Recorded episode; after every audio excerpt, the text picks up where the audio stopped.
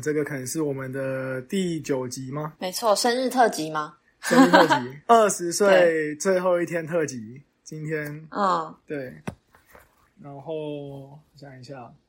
分享一下你的心得。其实我刚刚在冥想，就是 很合理吧，就是想说，嗯，反正好像还有十五分钟，就坐在沙发想一下。嗯，然后我发现一件，就是脑袋，就是你睡觉的时候，其实你一直在想事情，就是你的脑袋很强。就是你的脑袋会一直无限的一直在动，一直在动，而且是就是潜意识、有意识、无意识，随便它就是一直在动。然后我两天前起来的时候，这是一个故事，很好玩。突然我两天前起来，哎，我这样这样好像不能讲，我要我要从故事开开头开始讲。好，就是我我在美国来美国之前想要做的研究是，就是两种疾病之间的关系。那这疾病就是说，最简单的例子就是非洲猪瘟，二零一八年在中国爆发，然后我就想说，非洲猪瘟可能就是爆发之后，就是大家就没有猪肉吃嘛，然后他就人家就开始吃野味，所以人跟那个野生动物的接触就变高了。那野生动物接触变高，就会造成 COVID-19 的传播到人身上，所以传那个才会有二零一九年的 COVID-19 爆发。这是我自己一个没有逻辑诶、没有自己自己感觉到的假说。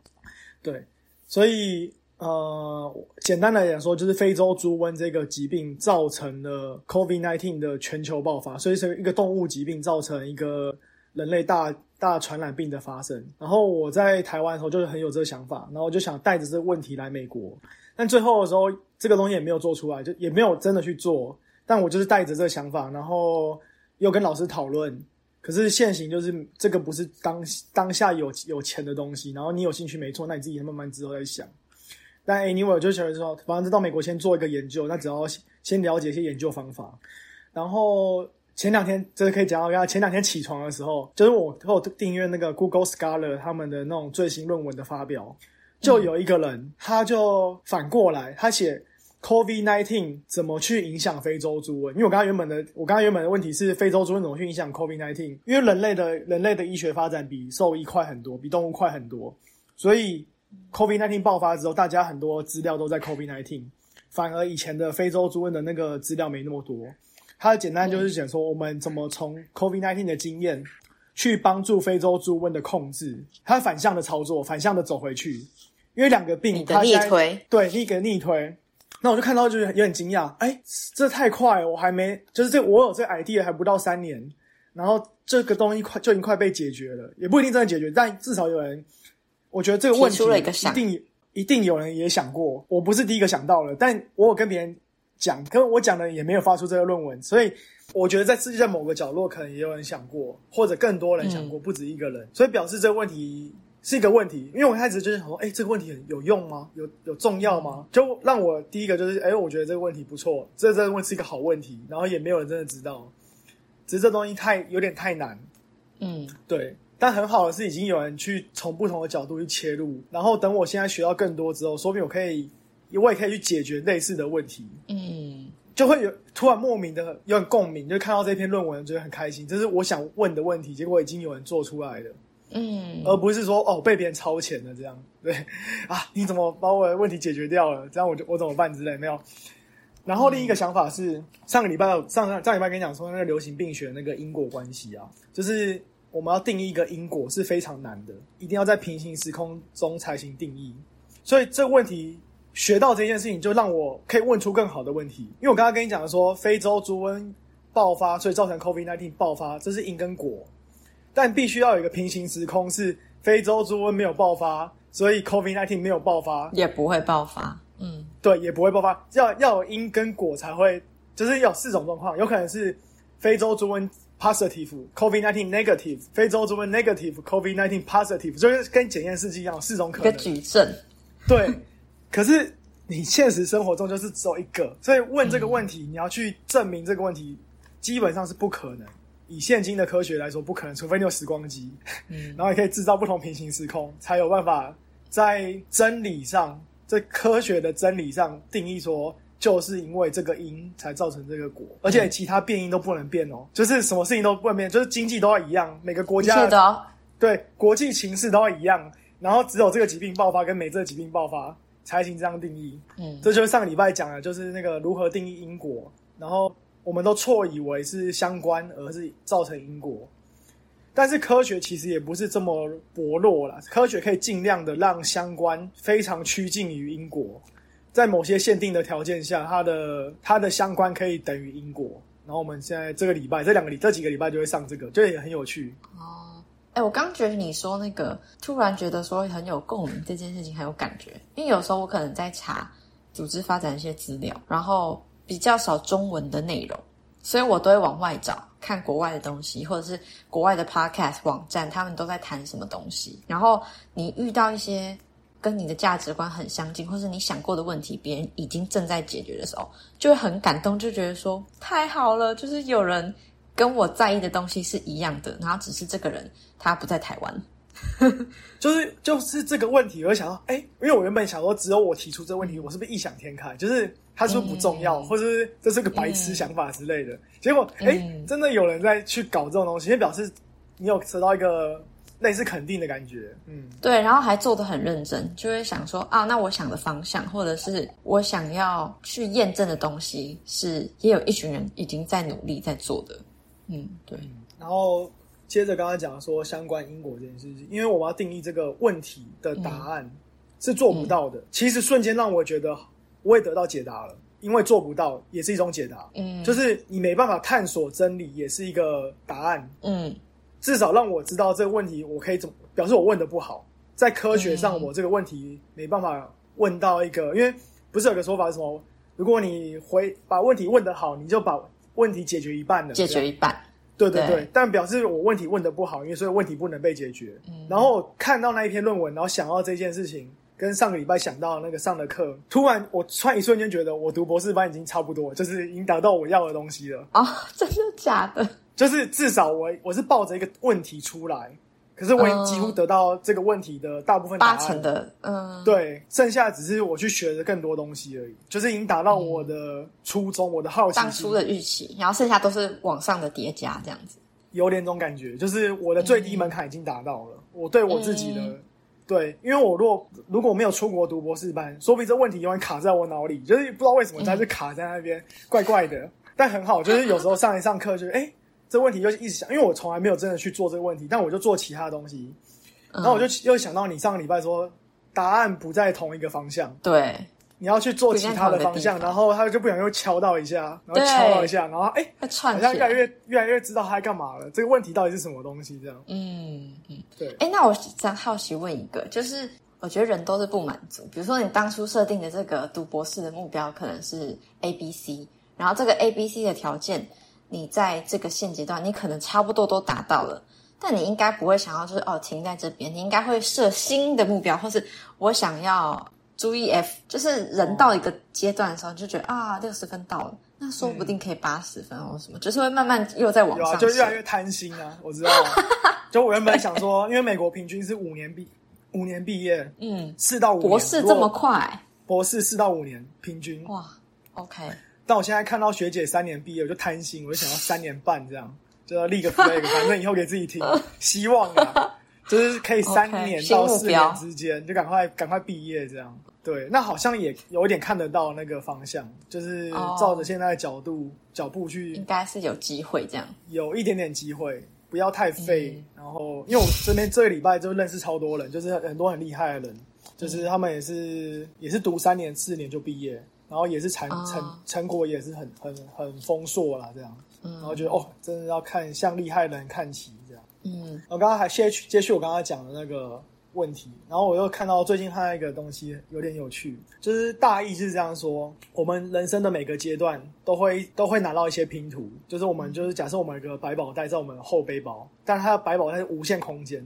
我觉得这拼图就像记忆或者发生的事情，我们就可以把拼图往后丢，往后丢，往后丢。然后，当然我们有一些，因为然后我们要拼一个东西，但这个东西可能是一个球体或者一个平行或者一个平面，它绝对不止一个平面，它可能是立体的拼图，一个维度的东西，像乐高啦，乐高。对。然后有一天你就会觉得怪怪的，有一些地方没看清楚，然后你就拿出记忆中的一个拼图拼上去，突然知道那一片拼图的用意是什么了。哦。类似贾博士的那个 connecting the dots，你以前的 dots 就是这样，但我自己觉得构想更好一点，就是我们就是在拼一些拼图，然后我们有的记忆，我们有的经验，都是小片的小片拼图。你有时候不知道这个衰是冲他小，就是就是为什么我这么衰。然后我比如我遇到一个奇怪的人，假设他不同国家的人，然后来，比如或或者我被抢劫之类的，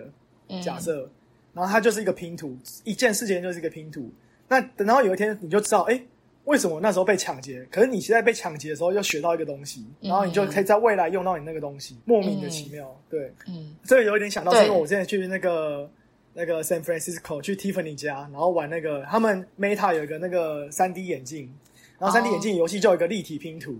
立体拼图就是每一块都是长得超奇怪，然后你要去手去转它，你才能把它拼起来。然后游戏超好玩。对，很有趣。对，然后我就是自己感觉到了这个就是人生发生的事件的譬喻，我觉得这样，我觉我蛮喜欢这个感觉。对，所以你在遇到下一次的一个衰事的时候，你就不会这么抗拒它，你就想说，哦，another 拼图，好吧，那你就是经历它，然后把它丢到背包里面，这样。就是你现在看不到它的用意，但有一天它可能就突然就缺那一角，然后那那一角刚好就填上去了，嗯，然后就觉得，哎，好惊讶。很酷，这样。对，我觉得活得越久，可能就会这样，越有这种把以前的东西给叫出来的感觉。嗯，召唤你的那个宝百宝箱。嗯，对，因为像我之前就是，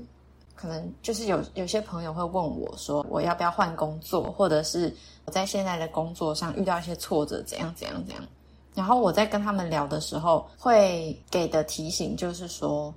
在这边真的没有收获了吗？或者是你有没有？你有没有尝试先自己设定目标，然后达成了再离开？大家可能会对当下的这处境不是很满意，然后就想要赶快立刻离开。会有时候我都觉得说，应该还是有一些机会点，或者是有一些东西是你没有看见的。嗯，不要那么快就轻易放弃你现在有的环境资源，然后想要去下一站。可能这一站有一些东西是你还可以收集一些宝藏啊，然后什么，就你还可以在这个关卡里面绕一绕。那时候我觉得收集拼图是这样，就可能当下你的体验不是非常的好，但也不用立刻马上就是觉得说，好啊，我要我要赶快走了，我要去下一关了。嗯，就有时候可以转念一下，然后你不，你真的不知道你对啊，你你最后得到那个拼图会长怎样？哦，我还有一个一个更好的拼图的继续延伸，就是说有些它拼图有多大我们不知道。可是我们可以选择我们要拼哪一块，有些面向我们可以不一定要知道，比如说，好，假设社会学好，我不是社会，我不是社会学专家，我不用知道社会学那一些东西，但我可以对我有兴趣的东西去做更多的拼图，去收集，嗯，去了解，然后可以在这一个领域中看到更多东西，嗯，那这拼图可能也可以还是以前的东西还可以用得到，就是以前的。你不同领域的东西可以接上你现在的拼图，就是它它是一个不知道什么样的形状，但我就是可以去选择我想聚焦的位置，然后去把我想有我有兴趣看到的视野看清楚。嗯，对对，因为每个人都用自己有兴趣的起点去拼那个自己的那个拼图。对，那我就觉得人生可能就是这样的一个步骤，就是越来越你的经验就是一个画布之类的，越拼越广这样。对，那你可以，你可以有一区域完全不要管，我就是对那个没兴趣，我就是完全不管它。假设比如说有人对环游世界没兴趣，我就不需要环游世界啊。那环世界那一块就不重要，有没有拼图那个我不在意，我自己游泳我，比如我家人的拼图，我朋友的拼图，然后我自己土地的拼图，那我就很开心的之类的。嗯嗯，就是一个延伸的譬喻啦。对，嗯，拼自己在意的东西。对啊，对，嗯嗯，对，而且不要。那我又在想一个，就是会觉得那个社会上对于什么是完美的拼图，会有一个很刻板的印象。哦，你这边就是要拼个树，你这边呢就是要盖一栋房子，然后 还有两个小孩，什么就是大家的对于那个拼图的想象就非常的单一。对，但我是真的是建议把那个模板把它抛掉了，就拼自己要就好了。对啊，因为对啊，不然很没创意耶。因为活在别人期待里面，永远很痛苦啊。因为别人的期待也会上升。对啊，你就想象你去逛一个美术馆，然后每一个画的作品可能都是不同的作者，但如果你都画的跟别人一样，不是很无聊吗？那是美术馆不会超无聊？你说这一栋美术馆每个人画的都是一样的，超无聊。对啊，就一棵树，一个房子，然后什么，是超无聊的吗？对啊，嗯，如果是我的话，我就想要看完全不一样的东西。嗯嗯，越猎奇越好之类的。对，就是我不想要隔壁已经在画树了，好，那我就不要画树，这样，这是我的想法。哦，这边还有几个故事可以分享，我觉得蛮有趣的。好，你说。上理就是我一样一样是上流行病学的课，然后我就跟一个就助教约一对一的 meeting，因为我有些地方不懂。然后助教的名字就是 Chinese name，就是像我们这种有有汉字拼音的样子啊。然后我就问，我就一开始因为我没看，我没有跟助教直接聊过天，然后我就问就问他说，Would you prefer speaking Chinese or English？然后他就说，Actually，他不会说中文。然后我就觉得，我瞬间我瞬。我瞬间觉得有点丢脸，就是我 我有点不尊重人，因为我不能假设你有一个中文名字，我就假设你要就会讲中。对，因为他就说他 prefer English，因为他根本 actually 他不会说中文这样。然后我就哎，我就觉得自己真的很尴尬，也不是尴尬，就是是有点尴尬。对，然后应该说，我这就是我觉得这件事，我我学到很多。我们不能 assume，我们不能假定人家是什么样的人。什么样？这也是一个刻板印象，对吧？我觉得我知道自己大检讨。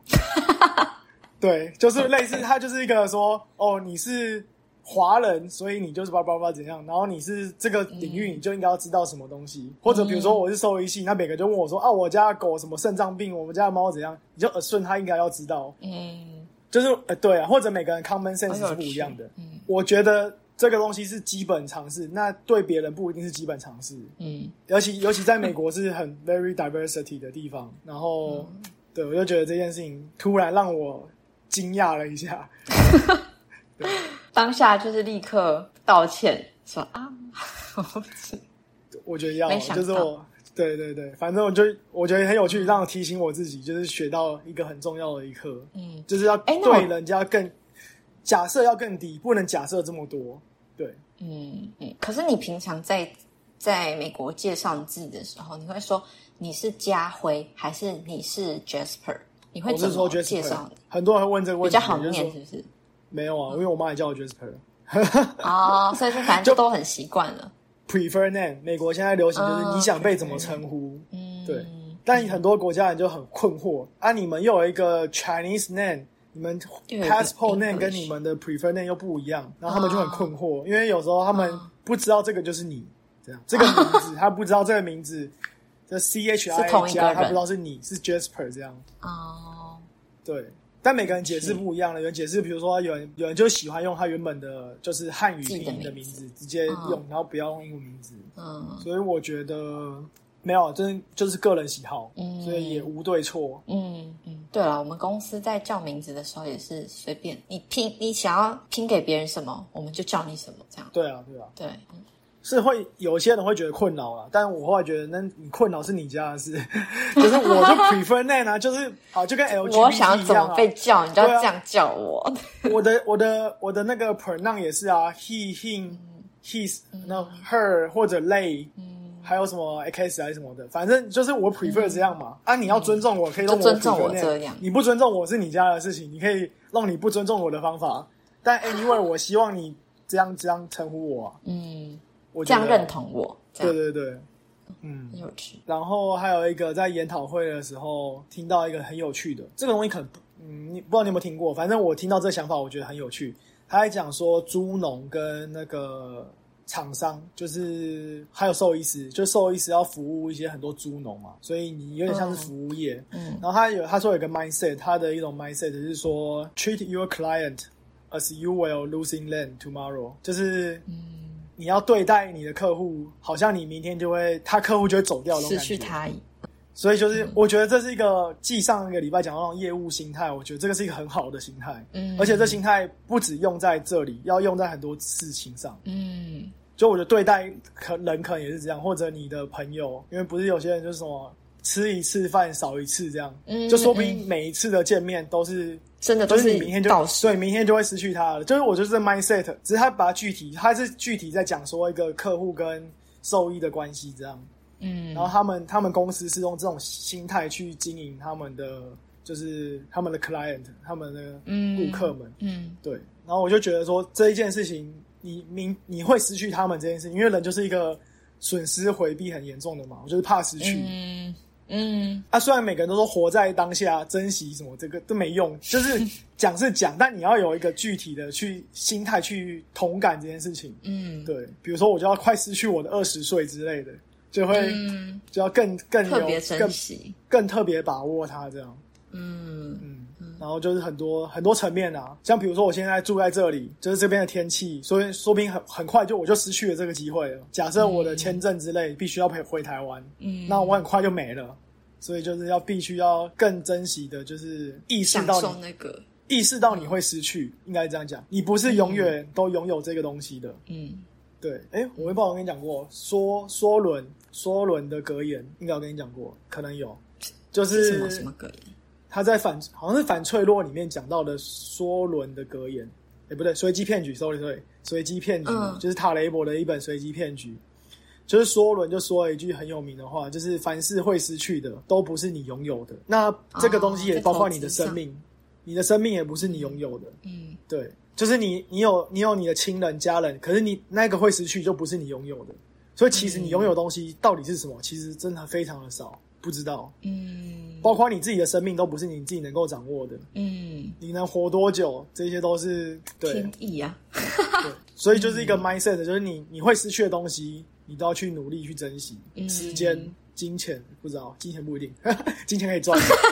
因为我刚才也有想到另一个点啊，就是说有些之前有是可以叠加的，对，对，不是像上次讲到有提到说，巴菲特如果现在可以回到二十岁，他可以投，他可以把他所有钱都花掉，回到二十岁啊，他一定会想要这么做，嗯，几乎会啊，大部分。如果你可以人生可以重来，然后你用钱换时间的话。你，把你九十 percent 的财产全部丢掉，然后换到你二十岁、三十岁，那些很有钱的比尔盖茨们一定会这样做。嗯，如果能做哎，个这个就是一个小说，叫做《青春之泉》，你有听过吗？没有你可以讲一下我。我记得我那时候很小的时候读，在那个大师名作的那种绘本，他也是把那个很有名的作品改编成绘本。然后呢，反正那个故事就在讲说，有一个泉，呃，在当地有一个喷水池，有个泉水这样子。然后据说呢，你只要向那个泉水投钱币许愿，你就可以美梦成真。然后后来就吸引了非常多老人，就是把他们的家当全部都投到那个青春之泉里面，然后去换得他们的青春，这样子。反正就是这么的一个故事。那是好故事还是坏故事？这个故事可是这个故事的那个寓意是说，即使你回到二十岁，你还是会犯你二十岁当初犯的所有的错，你不会因此学得任何的教训。哎、这好有趣哦。这个那 为什么不会？我觉得因为人就是犯贱的，像我之前就，哎，我忘记是跟你聊过还是怎么样，我就说，如果假设地球砍掉重练，从从原始社会重新这样子再发展的话，你觉得会发展成现在的这个状态吗？我觉得如果人性就是你的人的你说我贪婪啊、们弱点，我们现在的人回到一亿年前，然后带着现在的智慧是这样吗？还是带着现在的智慧哦，好啊，所以你的假设是青春之现在你的青春之泉，他没有带着他的灵魂回去嘛？只是他只是回到肉体再来一次而已，就是他的灵魂、就是还是就是回到、嗯就完全回复。我觉得甚至就算你带着现在的认知，然后回到远古社会，你只会让进展变快，但不一定会变更好。哦对，大家要开始说啊，我要盖更多的房子，然后呃车子，然后能源不停不停的消耗。就是如果你的 mindset 都还是这样的话，你基本上还是会建造一样的社会，然后呃一样的一样的这些环境的这些问题，就还是会有啊。是哦，可我之前跟好像蛮听到蛮多人会这样讲，比如说你现在是一个二十八、二九、三十岁的大叔，然后你带着现在的知识量回到十六岁，你把妹就无敌了，基本上。OK，因为你有学到很多教训了，对对对，就你就知道，上你就。知道什么高中女生想要什么东西，然后你就全部都知道。那个要很有反省自觉的人呢，可能就有机会吧。对，对很有趣就以前以前太笨了，怎么都没有好好利用时间。但如果现在有那个那个思考能力，回到那个肉体之类的，嗯，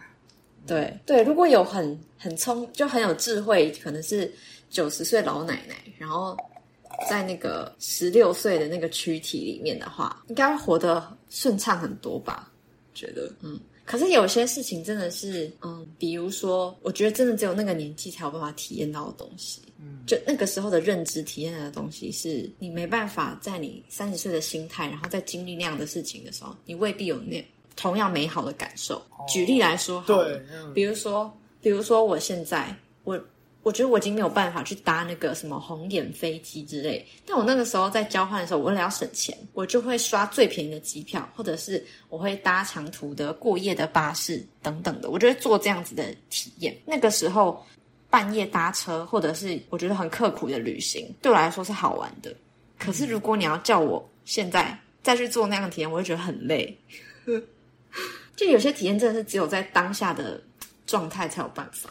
有啊我我这个这个 mindset 我现在也一直有，就是我我搬家的时候很累，可是我就想，假设我四十岁，然后我已经有一些资产，我搬家会这样搬啊？不可能，我一定找搬家公司来干嘛干嘛。然后我现在 类是的，对，然后我现在是我现在唯一的状况，就是我现在穷学生，所以我可以去找一堆人来帮我搬，然后自己搬然后对，嗯，虽然现在很累，以后也不会想再体验一次，但也就只有这样了。对，因为你嗯知道以后你的你的你的收入变更高，然后你就觉得会有这样时间成本的经历时间成本更贵更重要，嗯，你就不会为了省这个钱而来做这个体验。但这个体验也是很有趣，对这个体验很有趣，但你不会想尝，就跟当兵很有趣，你不会想当再当一次一样。对，可是我觉得这个体验就是，如果你要叫我用更好的钱取代它或什么，我觉得我未必耶，因为我还是在对。过程中有一些有趣的体悟，然后这是我觉得很珍贵。可是叫我要重复再一次的话，我就说哦，sorry，我不要，对，就是太辛苦了，还是 不类似的。感觉啊。对对，你就经历过了，知道就好了，知道就好了，不需要再知道就。好，真的就是这样，很有趣。然后我前几天走一走，就突然想到你之前跟我讲说一个很有趣的，你那时候你在 COVID 那时候在欧洲嘛，然后你那时候说你觉得那时候死了也没关系，因为生活太快乐了。可是回台湾之后就想要就觉得还有好多事情想做，就想要继续活下去，不能现在就死了。嗯，我觉得这个心境，我觉得我都有经历到，我觉得很有趣。就是，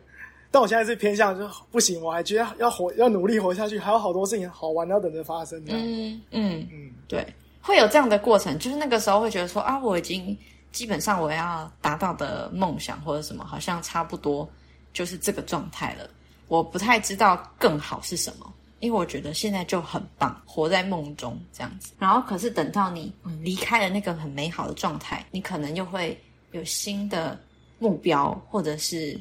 你会觉得说，哎，不能停在这个只是这个状态，还是想要向前走吧，还是会有一些好奇的东西。还是这会不会就是欲望又开始生出来了？对，我觉得是这样诶，就是哎，我觉得满足会满足完，想说啊，就这样哦，嗯，没有别的了吗？对，所以就会想要有下一个新的可以专注的地方。嗯，对，很有趣啊。就是满足了，就开始产生新的欲望，然后他就、其实也是一个跑步机的概那个幸福跑步机的概念，很恐怖。就是要提醒自己很多个面向啊，在思考的时候，就是我是不是又落到那个 treadmill 才开始跑，前面是一个红萝卜，那我现在在跑步机上永远追不到那个东西，一直 run 一直 run。对，要很要很小心。对，就是很有意识的去对感觉这些东西。对，就每次在追逐目标的时候，还是要稍微停下来想一想，哎，这真的是我要的吗？或者是享受追求的那个过程，而不是很累很累，然后为了那个红萝卜。因为大家都会觉得说啊，我现在辛苦，反正我得到红萝卜之后，我就不会再也不用那么辛苦了。可是事实上根本就不会，你得到这个 A 红萝卜，你你会想要得到下一个 B 红萝卜。那但是人生大部分时候都是在追求的路上。那如果这个路是走得很痛苦的话，那也等于说你人生大部分时间都很辛苦、欸，都没有享乐到。嗯，其实我十八岁考高中的时候就有一个这个问号了，就是为什么大家读医学系，我真的很困惑。但我得到我自己的答案是这样：大家当医生是赶快赚到钱，然后赚到钱之后赶快退休，然后享受。所以你当医生当那么辛苦的目标，赶快是为了嗯就是个加速，但很那我就奇怪、欸，我就觉得超困惑，就是反正我因为同学们，我就会搞不懂我我自己的答案是这样的，反正大部分人就是想要赶快冲，然后把钱存够了，然后我就开始爽了。所以你目标最也是爽，你也不是为了当医生，你目标是为了爽，为了退休。我那所以，我那时候很其实蛮不想读医学系的，嗯，虽然我也没考到医学系，但就是有一种鄙视感，就没有向往。就你们这一群人讲的那么好听，什么去治疗人家、造福社群，屁话，根本没有，都满是想着钱。啊，钱的目的就是为了爽。没有，我那时候批判呐、我没有说这是好，这是坏，就是我那时候个人对这个东西的偏见。嗯嗯，对，我觉得是目的跟那个手段，大家会搞混。就到底终点就爬到山顶的那个山景很重要呢，还是你在爬的过程一边享受那个不同纬度，然后不同的那个呃植被的那个风景比较重要？我自己觉得风过程比比那个山顶的美景重要了。但是大家可能都会想说，那我就我我要搭直升机，我直接到山顶，然后看完那个美景，我要走了。对，我觉得大家看误导，比如说，好，假设我们在现实生活中，然后大家都去搭直升机，就直接看到山顶，然后大家就以为搭直升机是个好事哦，好棒哦，我们就以后就搭直升机去好了，然后就好好玩哦，然后别人告诉你这样超好玩的哦，那就觉得哦，搭直升机好好玩。就是嗯，有一种是什么国王的新衣吗？大家人家说国王有穿新衣，然后就说哦，有有有有啊，哎，不错不错，穿的蛮好看的哦。然后就你就这样相信了。你可能有些人就知道他就怪怪的啊，但他又说不出来，怪怪哪里怪。反正大家说，而且我觉得大家会体验完，即使内心觉得很空虚，也不敢跟别人讲。或者去美国读书，去美国读书好棒，很棒很棒。然后啊，大家就去美国读书，好，然后就去读，啊，读完就好痛苦，然后还是哎，很棒很棒。可是大家说很就不敢不敢讲那个不好的部分，可能毕竟你可能，所以就是个人个人选择，啊你要你要听从外在的说法，还是你要听从自己的自己的感觉？这样，嗯嗯，对啊。像我就想到一个，是嗯，虽然这是非主流的那个言论啦，但是就是其实有一群妈妈，他们是后悔生小孩的，然后。这这群后悔生小孩的妈妈，他们平常没办法在很自由的在社群的言论，或者是甚至跟朋友交流的时候，去说啊，我很后悔生小孩。但事实上，这群妈妈，这群后悔的人一直都有，然后他们只能透过很私下的那种社群去讨论，说他们其实很后悔，然后其实很辛苦，怎样怎样怎样。像这种言论就不会在，然后戒酒会，然后不能跟别人讲这样子，对，支持。支持团体，我就觉得哦很有趣。就有时候你可能心里有一些跟你主流世俗的价值观相悖的一些很真实的想法，但如果你被讲你讲出来的话，会被抨击，会说你不爱你的小孩吗？然后你怎么讲出这么不负责任的话等等之类的。嗯，但事实上那些情绪是真实存在，所以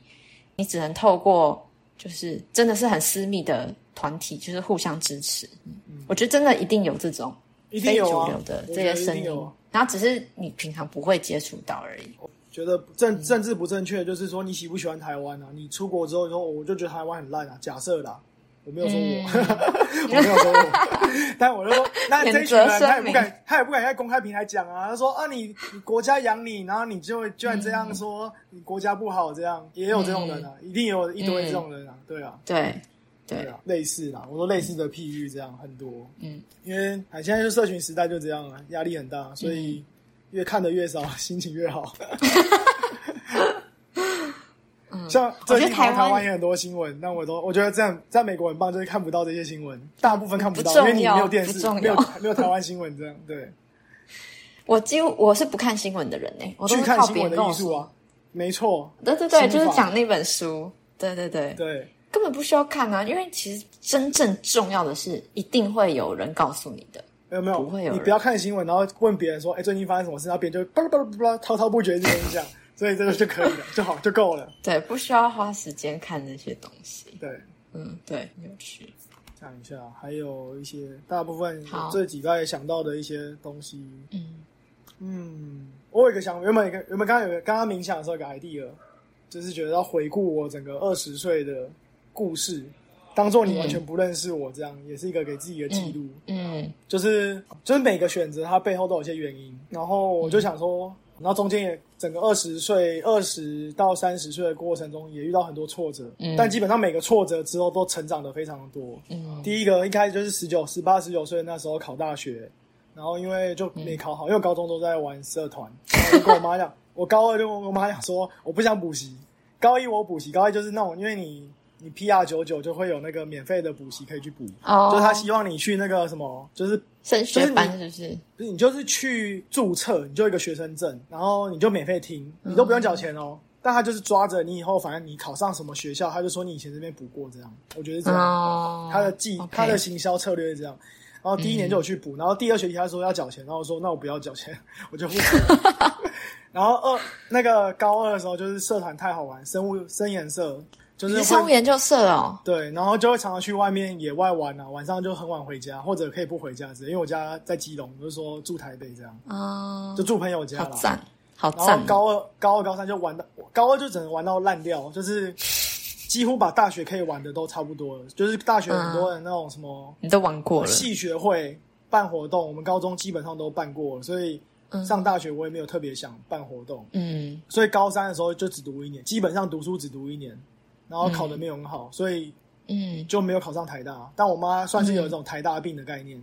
没有真的 没有真的是一定要，但就是希望你是这样。嗯然后那时候我就想读兽医系，就觉得说，嗯嗯，基本上这个科系应该最适合我的，所以我就花了。但那时候没考上的时候，其实很挫折，就是觉得说嗯同学都好厉害，然后我在那边废物，就是我在玩太多了，玩太凶，嗯然后才这种自食恶果的感觉。对，但很很有点很幸运的，就是说那时候也努力一整年，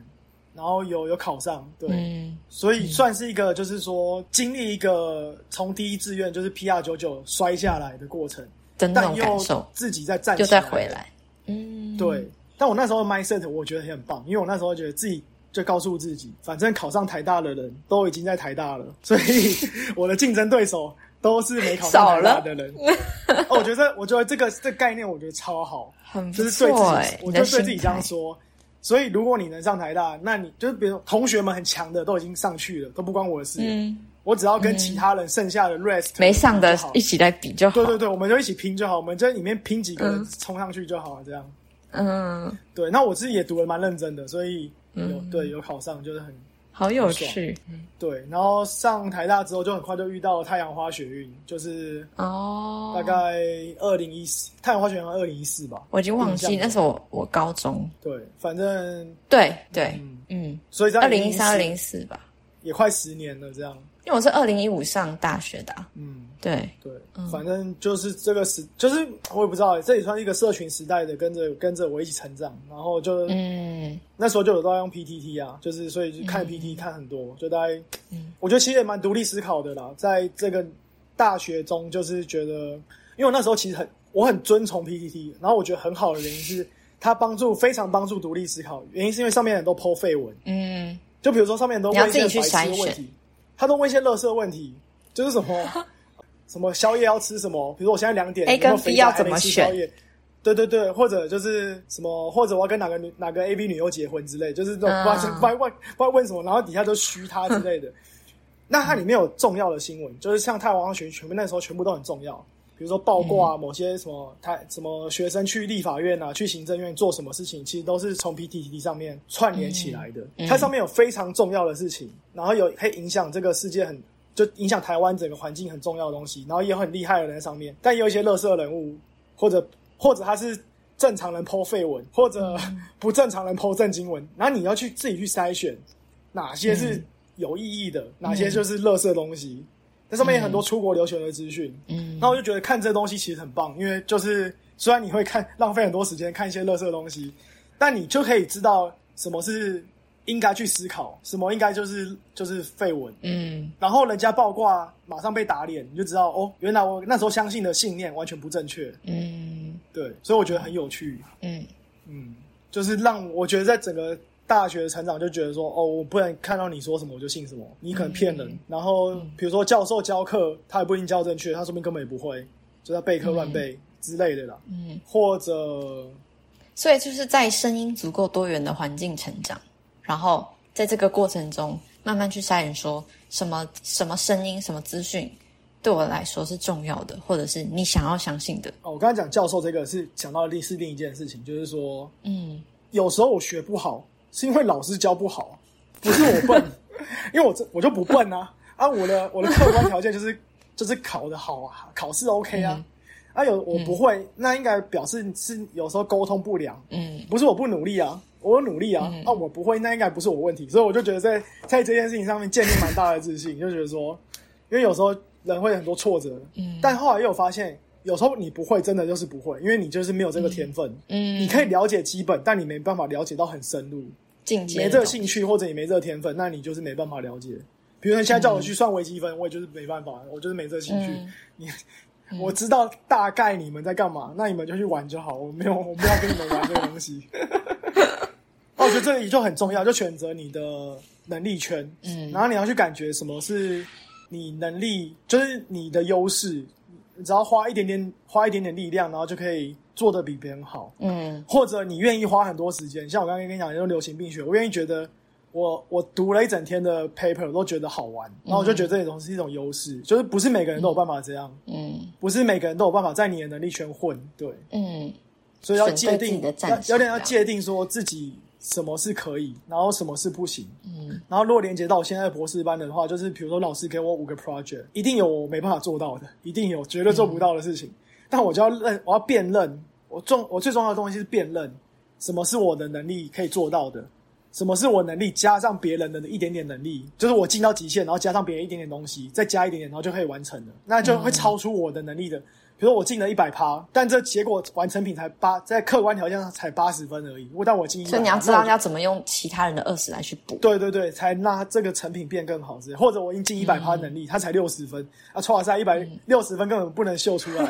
那我一定要找资源来帮助我之类的。我觉得这个认清自己，就是一个认识自己的一部分，我觉得蛮重要的。嗯，对大学我觉得大学就是最黄金的时期了。对，然后我也是跟你一样，就是寒暑假都去尝试很多东西。我从大二就去就是兽医系的诊所，我一考上兽医系我就马马上去诊所实习。虽然我我考上之前我是没去实习，就是我那时候就是问那个师大分部对面的兽医院，然后问他可不可以去实习，他直接说不行，我就很生气，我后来还是很生气，但我就不讲他名字，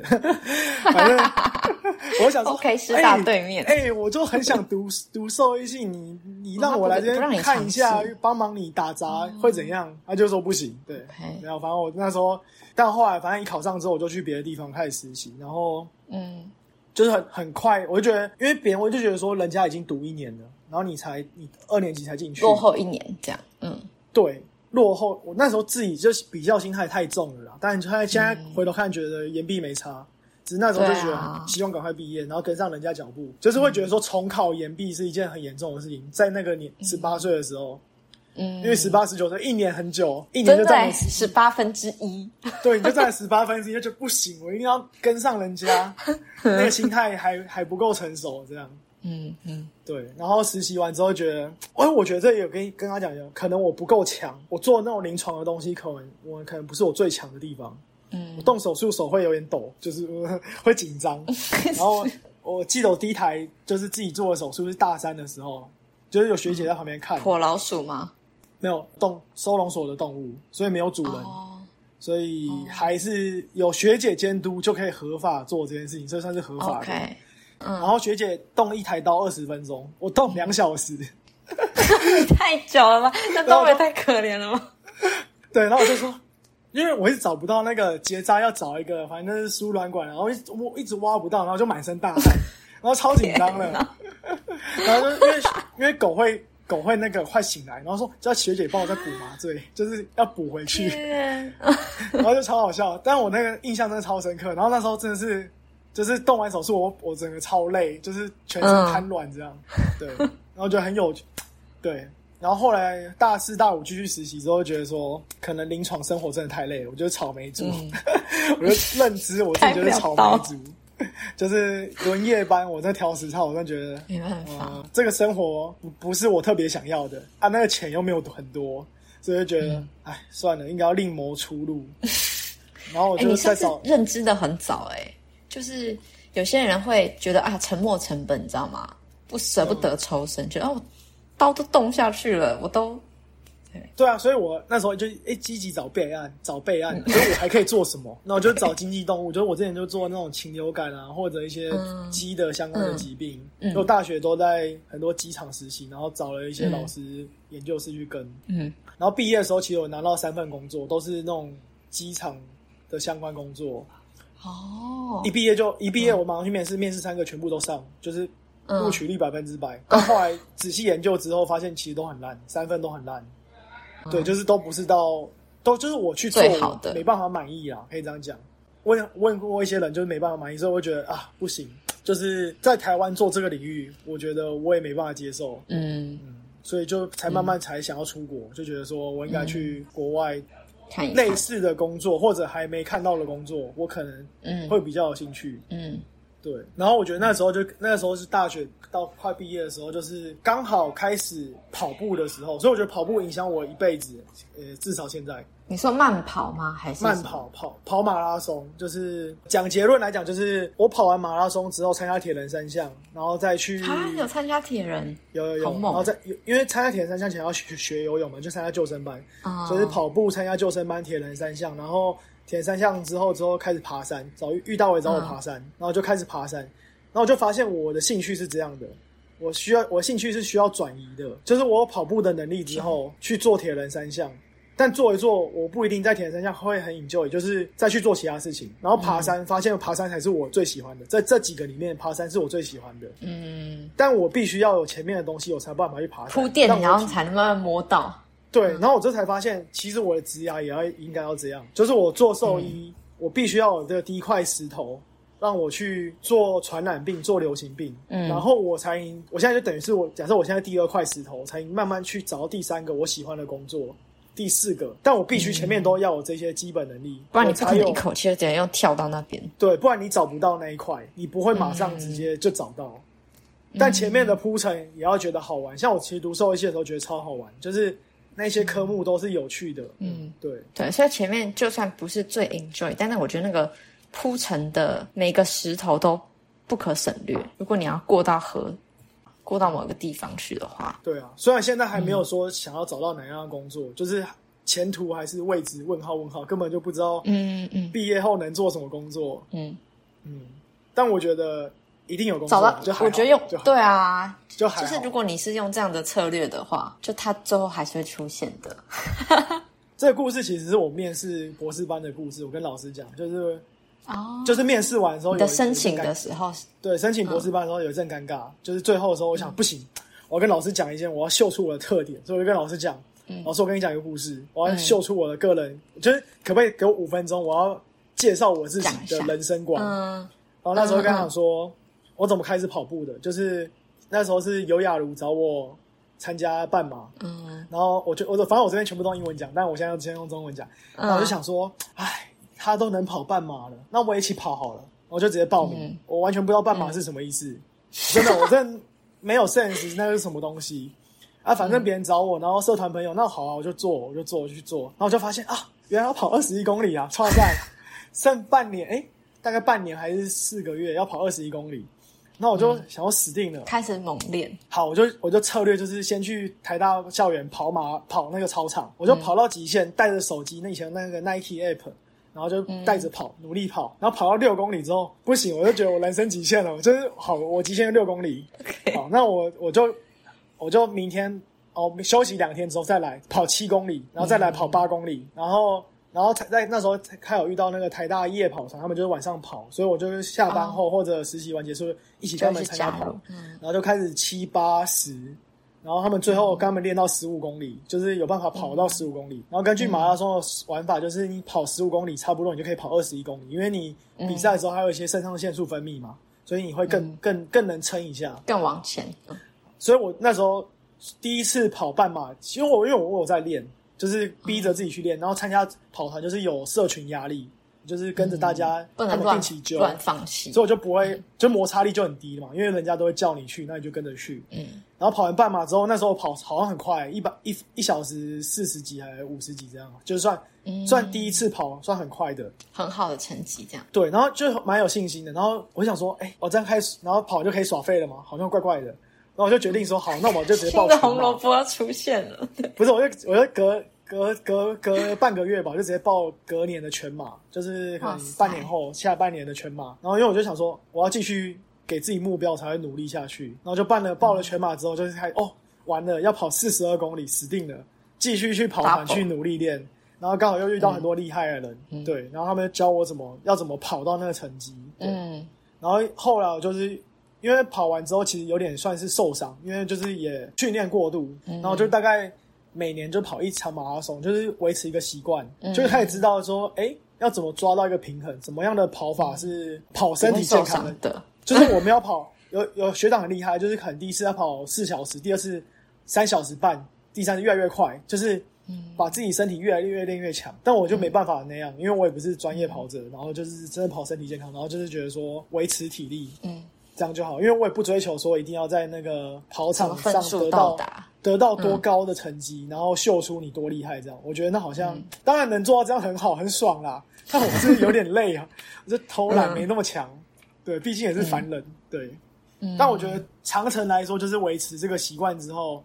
就还不错，就是会觉得说，嗯。对，就是像继刚刚受伤之后嘛，我就想说，那在跑步上好像没办法跑到那么强，所以我就开始要找其他方法，就是找三铁、三项玩不同的东西。嗯，然后因为铁人三项的关系，所以我那时候游泳不不是很会游，所以就参加台大救生班。它很硬很累，但你参加完之后就有办法学会游泳，就是嗯你可以在开放式水域保证班，安心的游泳，就是你不会觉得很恐怖，心态上、心态层面加强比较多，这样。对，反正我就把这些故事，然后后来还有就遇到伟找我爬山，然后开始我就开始慢慢探索，就是台湾的山岳，因为大部分玩的海边玩的我都玩过了，所以就开始往往山上玩，这样。嗯，就把这一系列的过程就跟老师讲说，我的希望我的职业也是这样，就是类似这个整个马拉松到游泳到爬山的过程，就是能够转移的能力这样。然后老师听了也觉得很酷，我觉得这个故事就是会验证说啊，这个是一个有恒毅力的人，嗯，就是对，因为我觉得你你选择的运动都不是那种不是短跑啊，不是那种很短期就可以达到一个目标或成果的，通常都是你看半马、全马都不是一个很短的数字，然后爬山也要很久，要爬很久诶、然后甚至还要过夜，或是就是你选择的这些，通常都是一个需要耐力的才有办法完成事情。可能读博士班也是这样，不是一个可以立即可见结果。对你可以在你可以在啊，很艰难的环境下也可以活下来。对爬山你那个帐篷很烂，然后很冷，你也都可以活下来，这样。对对，所以那你应该是有一定生存能力的，这样。对对，你可以调试这些东西。嗯，嗯不错，对。但是我像我觉得我接触运动，或者是我在探索我喜欢做的事情的时候，我我我也是有自己的偏好。嗯，像我可能就是真的没办法，或是我还没有体验到那个跑步的快乐。像比如说，我我在台湾测跑步，我也是最长可以六公里，六公里就极限了。然后因为我没有要就是参加比赛或者干嘛，所以我就很满意，觉得哦好，我就有保持这个六公里的数字就好，我没有想要更向上追求。但是就是跑完以后，我就会放弃这个运动，然后去做其他，然后我要去攀岩，然后我要去干嘛干嘛干嘛。对，所以就是在在那个选择的过程，我就是达到一个我觉得还不错的阶段，然后我就会转移我的目标，然后去做完完全一个新的运动，比较是走广，不是走那种耐力赛。嗯，其实类似背后的心态跟我一样，我也是走广，因为我在跑步也没有都很强，但我其实最喜欢是网球。我在跑步前是打网球，然后我觉得这边也很像很像拼图的概念，就是当打网球的时候，我就参加系网，然后系网也就像我现在这样，就是像学生会这样，没有人要当会队长，所以我就被迫要站出来。当系网的队长也不是被迫啊，就是学长会希望学长学姐会希望你去来接，接，不然这个社交倒掉了。所以我就当了一整年的戏网的队长，然后也有拍影片，就是说介绍宣传影片啊这些东西。嗯但后来我在 COVID 那一年就是失业的东西，然后就去当网球教练，就是小朋友网球教练。嗯然后我就觉得，哎、超级那时候想说当戏网队长是一个死缺，就是没有人要做。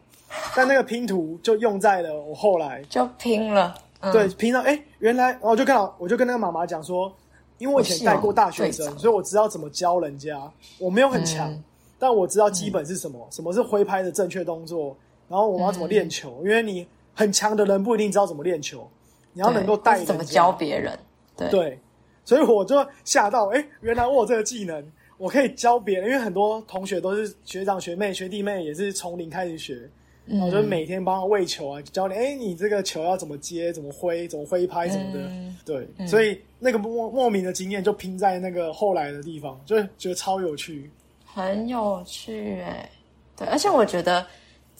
就是如果有一个机会是可以让你很低成本的去尝试的话，即使你没有当下没有做得很好，或者是没有很享受，但它未来还是会帮助到。就比如说我那个时候也是因为那个我们学校的英语演讲是要导社了，然后就好被我接下来，所以我根本就没有当过社长的经验，但我就是得在那个就答应了学姐的那个也是请托，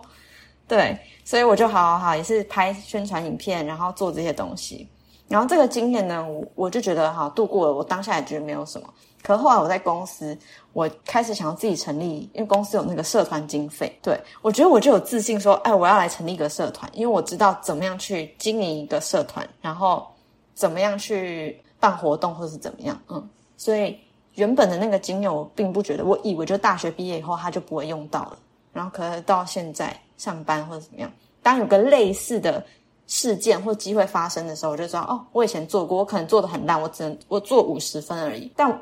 我毕竟不是零分，我跟零分跟五十分的人，我还是赢嘛，所以我就会觉得那我可以。嗯，所以就是如果没有那个五十分，我可能就是也没有办法自己成立自己的社团的公司。嗯，你现在不是你们社团叫什么名字？公司的社团？我之前成立的身心疗愈社啊，还有在经营吗？没有，后来就上一间公司嘛，然后但是就是也是好好的交棒这样子，对，然后哎，反正身心疗愈呢，就是其实你想要跟任何事情扯上边，就是你只要好的论述都可以，所以基本上我们那个社团超自由。你想要干嘛？你想要舒压相关的，可以，也可以身心的。对对，插花课，然后反正就什么都可以啦。嗯嗯，还不错，就很有趣。其实逛一个社团像经营一个公司啊，可以这样讲。小呃，简单版，对，简单版的。我现在就 run，我现在 run 的商场就是明尼苏达台湾学生会啊。我现在哦，是哦，你有在 run 那个哦？我不知道，我现在是会长啊，这一学期，然后明明天是迎新。就是他们迎新活动，但我很有趣。反正这播出的时候，迎新已经结束了。嗯，就是蛮有趣的，是因为这个活动有六七十个人，然后我就有找一些赞助，就说：“哎，你们可不可以帮我们赞助食物？然后或者我们我们第一名、第二名有有礼物，有那个 gift 卡礼物卡，然后就是去问店家，我们这个活动会有这些人数，然后我们这些人常常会来你们这边买东西，那你要不要赞助我们一些东西？那就很顺利就拿到赞助了。”嗯。然后我觉得这也是 base 在我之前的业务技能，就是我知道 我知道什么东西可以可以杠杆，人数是一个很好的杠杆啊。就是你办一个活动，他们需要对啊这些你我帮我说你赞助我们食物，我会帮你贴个广告，就是你们会有一个时时来感谢你，感谢你们赞助我们这些，对对对对，就玩的就比国高中呃高中大学那种更更聪明更熟练了，就因为我就知道有工作过，就知道哪些是可以互惠的。这样，然后就觉得蛮有，虽然累了，但又好像觉得，哎，这个我大概可以做的更好，比我以前可以做的更好了。这样，嗯嗯，了解。对啊，那你这个是当一任的嘛？一年的，一年的啦。对啊，就当完哦。然后我就想说，好，那我就要再利用这个。然后我就想说，因为中西部就是美国中西部这边有个教育部的，也会有个学生会的大会集合的概念，就是说每个学生会会长过去报告。嗯。然后最近想到的题目就是说如何如何让你的社团不倒掉。我想说，我把我把这些活动乱完之后，然后去报告这件事情，如何让如何在这个超重要的人力很少的时候，可以让你的社团努力努力经营下去，有哪哪些方法可以去做？哦，我刚刚就想分享这个。我觉得我社团没有经营很好的，在大学的时候没有经营很好的原因，一个就是我少做一件事，叫做培养接班人。我其实更聪明的做法是，我要一开始在刚接社长的时候，我就要立刻 identify 谁有可能成为下一个社长。我觉得我我就是没做这件事情。哎，你这个给我这个超重要的，你这给我快点，你赶快加入你的那个。对，我现在才刚开始，我现在才九月而已，还一整年。感谢你提供这个 idea，非常重要。但这也是你看，就是我进到公司以后，因为我们每年都需要做这样的 review，就是每一个主管他都要。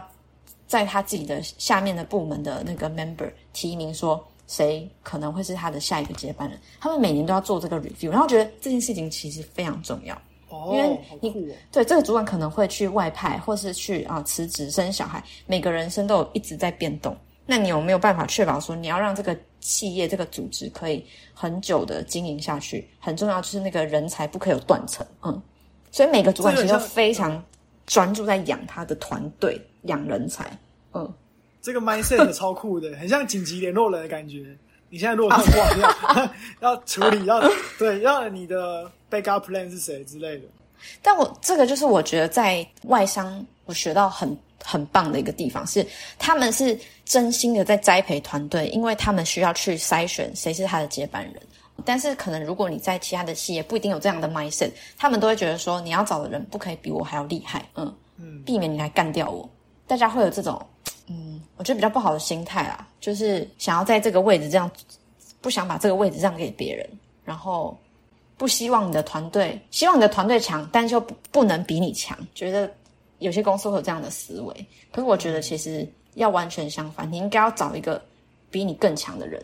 来去接，这样你的任务才算是真正的圆满的退位，你才是你才是一个成功的。主管或者是领导人，完全同意。我记得是查理蒙格还是巴菲特有讲到，就是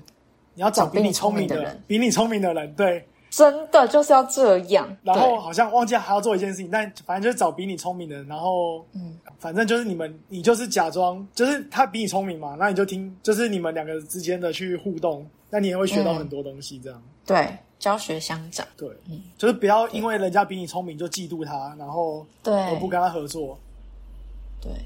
我觉得这是无限游戏的概念啊。对对，如果你只是觉得说你在这个公司的呃生涯，就是你就做到最高位，然后就结束了，而不是真的把经营公司或者是传承这件事放在心上的话，那你的你你所有做的决策，你就不会找最聪明的人。但如果你是真心的希望这个团队，可以生生不息，即使你离开，他还是能够很好。那你就会真的会比较用心的去栽培下面的人才，嗯，思维就不一样。我想到一个，在一个团队里面有竞争跟合作两种都会发生，但比重会不同。像我刚刚跟你讲说毕业这件事情，学姐，我的学姐三年就毕业，我一听到马上就是我刚刚讲的欲望就起来，就觉得说，嗯，哎，你这么强，然后我台湾来的我也不弱，我也想要跟你，我也要跟你平起平坐。我们有内心就萌萌生这一种说，我也要三年三年半，然后就是有个竞争心态，因为实验室可能有个资源嘛，那资源有限就会竞争。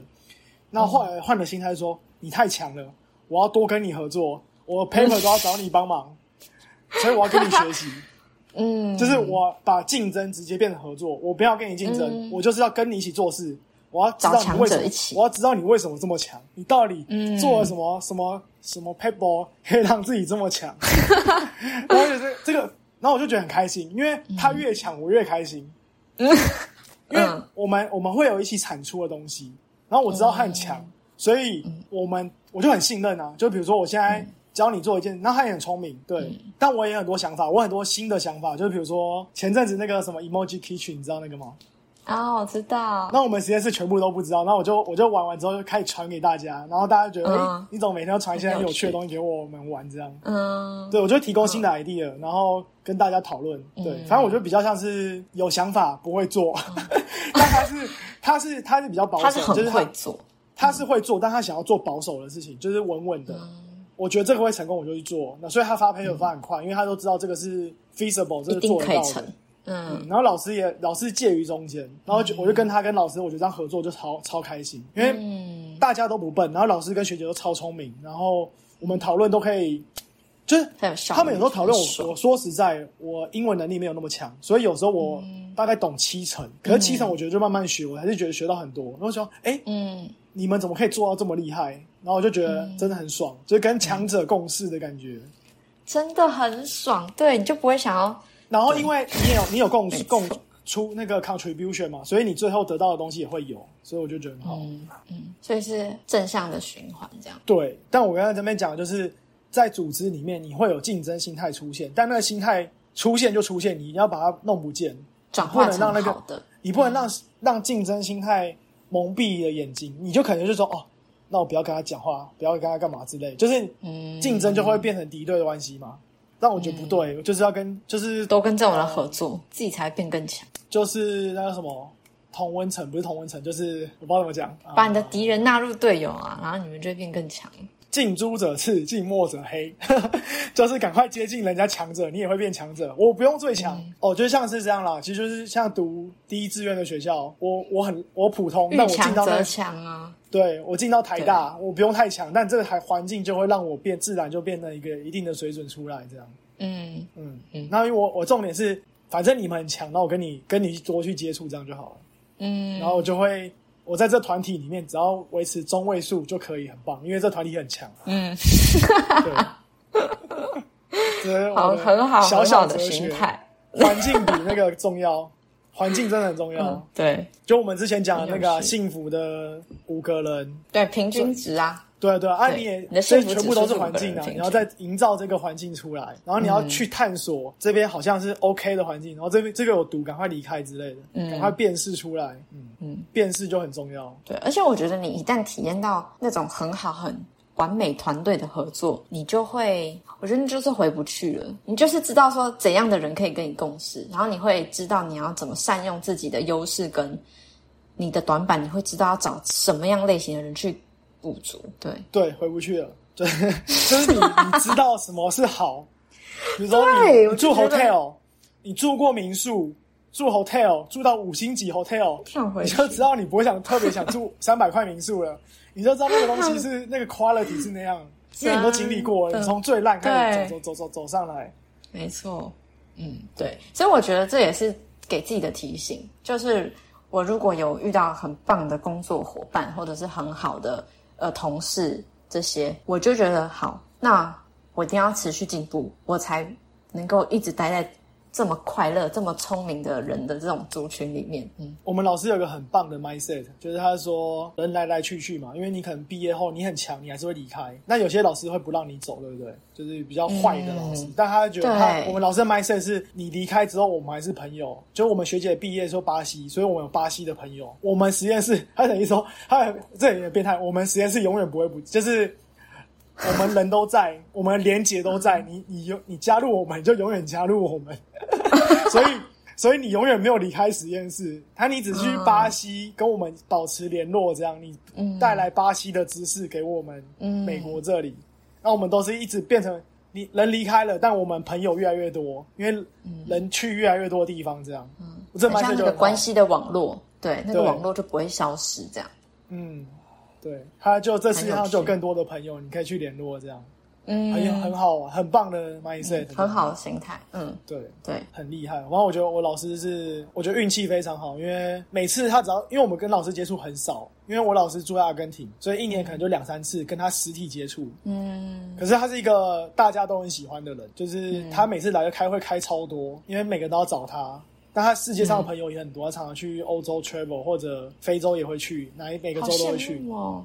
对，但我每我只要短短跟他接触，我都可以学到一些东西，我就觉得很厉害。像近期一个，我觉得上次去菲律宾，我学到一个超超厉害的。我在报告的时候，就是可能我讲错了，就是有一个方法，他可能可能十八世纪就开始做了，然后我就开始说，哦，这个东西从一九七零年那个还大概才开始流行啊，叭叭叭之类的。然后老师就站，老师跑来说，哎、我打我打岔一下，然后老师就说，Jasper 比较聪明，他比我聪明，比我比我年轻，所以他讲比较新的东西。那我讲老人的方法，这东西在十八世纪是叭叭叭叭叭，嗯，然后他这个东西马上帮我圆场，因为我跟他都知道我讲错了，他根本不是哦一九七零年代开始，他从十八世纪就有了，嗯然后他用这种方法，哦哦，他比较聪明，他比较新，所以他学到的东西是什么什么东西，嗯然后让大家他好温柔哦。让大家看不出来我讲错，但他知道我、嗯。我自己知道我讲错，然后就觉得哎、这个就我觉得他这他这个真的超越卡内基之前那种什么他很让人喜欢你这样。对对对，嗯嗯，嗯，然后就觉得就是这个智慧，这个是绝对是智慧，就是他不是说你聪明就可以做到的事情，他很很老练，知道怎么样怎么样保护你的，就是你的 reputation 啊，对然后嗯。因为我们是在报告，我们是在跟底下的人报告，所以我们可以把它当成客户，所以我们等下是拜访客户的概念，但我们不能让我们丢脸，所以我们要怎么做？嗯。嗯，对对。对，反正我就觉得很多小细微的动作，然后就觉得哎、这件事情厉害，很厉害。好棒，跟有智慧的人学习。而。且我每次报告完，他都跟我说 “good job”，就是就算你报的再烂，都是很好，永远不会说你烂。嗯，对，就给你信信心吧，让你继续。我觉得，我觉得这样很这个学习非常重要。就是我以后假设我当老师，或者我当别人的 mentor，也是要这种，就是嗯他真的报很烂，他自己早就知道他报很烂了，对他所以你不要跟他讲说你报烂还敢，就是他每次都是好。嗯，但我有时候也觉得，到底报的到底好不好，我自己也不知道。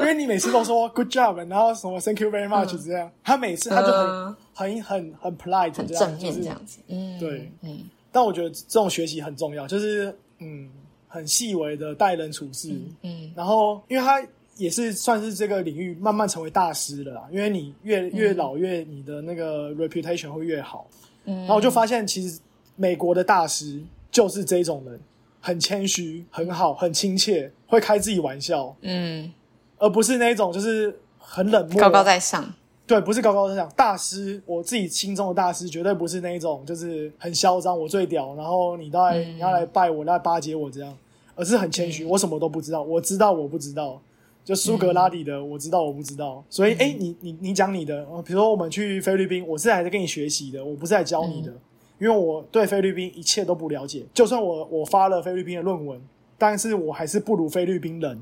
所以我来这里都是为了学习。然后我就觉得，哎、这个真是很尊重人家，然后很世界，就是国际观就是这样，就是你知道每个文化。你你你能够帮他，只是我我哦我我没有要帮你，我说我只是在了解你们状况，然后我们有些东西，嗯那你想用到我们资源，你可以用，对，我们来分享资源，然后这样人家也愿意跟你分享，我觉得这样真的很棒。嗯，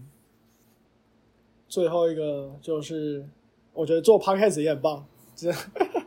就是嗯记录我们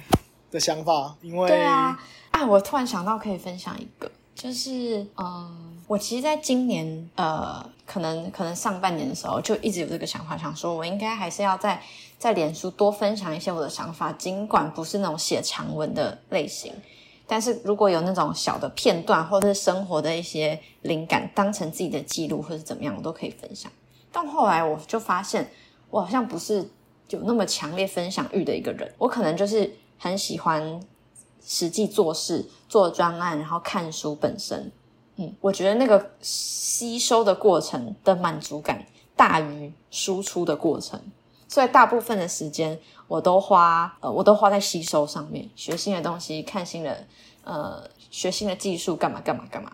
我不会，我比较没有兴趣让别人知道说，哦，我现在学了一个什么东西，或者是我在干嘛。我比较没有那么大的兴趣，嗯，所以等于是说，我一开始呃设定的目标是，哦，我应该要分享多一点生活的东西在在我的脸书上，这件事情就一直没办法很顺利的进行，嗯，但后来我觉得用语音就是用 podcast 也是另一种输出，然后它又更没有压力，就是它很及时，然后很日常，就想到什么就讲什么。那我就发现，哎，这样子的形式好像呃比呃对我来说，呃比用文字很频繁的发文，好像还要更门槛更低。嗯，我也同意啊，因为写字你感觉输出你要花一点心力去做这件事情，那摩擦力有点高。对就是你对，要觉得这个写的不好，然后觉得哎、嗯这样可以吗？就是给自己的那个评价太高了。但讲话就对边讲边想，然后就觉得啊随便了，反正就很自。由。他反正以后自己 就我自己听而已啊。就他对我就发现哎 quality 好就这样又没差，反正以后会有好的。那现在没差，嗯反正我又没有赚钱，又没有靠着赚钱。这个就是过程啊，这是其中一个石头，你知道吗？反正之后会不知道会发生什么事。嗯，我觉得很棒。对，所以我就觉得哎，还蛮有趣的。我没有想到可以用语音的形式啊，原本因为我就很习惯用文字，对。但是我产出，比如说我我写日记的频率又没有这么高，我可能一个月就写两三篇而已。那有些是很多产的，每天都可以写个小感生活小感悟在你知道在脸书上或分享一堆资讯，我就不是这种人。嗯，哦，没有像我刚刚跟你讲，比如说我刚刚讲几个，我是有记录下来，比如说像我刚刚讲的拼图那个东西，嗯，那个我我写我写不出来，我讲才有办法边讲边去模拟那个东西到底是什么东西，是我想表达什么概念。因为而且我觉得一个人我也没其实有点困难，我一个人讲也没办法去，就是我必须要跟人家沟通，讲的这么顺畅，对我，才来回，对我才才能把他的那个雏形给慢慢讲出来。嗯，建构起来，对对对，很有趣。对，嗯，要有双向的那个对话。好了，对啊，对因为我之前就想，我之前有一段时间就是想说，如果我都不看书，我好像没办法跟人家讲话，我必须 看完书，然后我每天我每次跟别人讲的都是说，哦，我从这本东西学到什么，然后叭叭叭叭讲完，然后我就忘记了，我说 他好像我就一个载体，就是书进来我身上，然后然后我再讲出 in 来 and。out 这样。然。后就过了过了，然后哎、我看过这本书，我都不知道你，然后别人就说，哎、你之前跟我讲那个很好玩呢、好，我讲过，嗯，哎哎、可是我觉得这样是很好的状态，就是一直是很通透的人，就是好的事情、坏的事情，就是就是一个通过而已。对，对啊，嗯，就是很有趣。我只是个媒介，我只是让事 情流过去，穿过自己这样子，对对对，嗯，那它然后不会残留一些东西在沉淀或者在我里面，很重要才会留下来。啊，不重要，嗯。可能说可能讲说很多杂讯，那别人听听就好了。所以我把杂讯也丢掉了。听过一个很很喜欢的那个句子，就说什么读过的书记得就变知识，忘记就变气质。我就想说，嗯，真的是这样，对，忘记就忘记也没关系，这样。忘记没关系啊，但他会，他就是更小片的拼图，会某一些对会留下一些灵感或什么，对对，比较抽象的东西在体内，嗯，对，很有趣了。好，所以这是三十岁特辑，没有二十九岁特辑，二十九二岁十九，岁最后一次录音，嗯。给未来的自己听。嗯。对嗯，希望三十九好。岁的时候听的时候会觉得听一下。很棒，嗯，会吧？应该会，一定会啊！我看那还个十年前的照片都觉得很开心了。对对啊，嗯，但还是很感动。哦。真的，哎，我二十，其实我二十五岁的时候，我认真没有想过会活到三十岁，就哦，不知你好像有跟我分享过就是觉得这个，可能人生会很短暂，就是莫名其妙居然就会活到三十，是吓到自己。就是跟我预设不一样，可能我预设太低了，我 我预设可能 你寿命设太短了。对，可能二八二九就差不多，就人生就差不多了，然后就会发生什么事就突然死掉了，就可能得了平行时空，不小心得了 COVID 前几个案例就死了。嗯，然后对所以你在这个时空算是已经长寿了，是不是达到你的最低标准了？这样我不小心在这个时空超过我预期了。死亡笔记本没有写我的名字，真的谢谢。OK，好，对，好啦，嗯，好，所以下一次录音就三十了哈。对，然后感谢所有人，感谢我的家人们，嗯，真的哎，活到要活到二九不简单哎。然后感谢我姐，她都有听我 podcast，啊，少数忠实听众，致谢。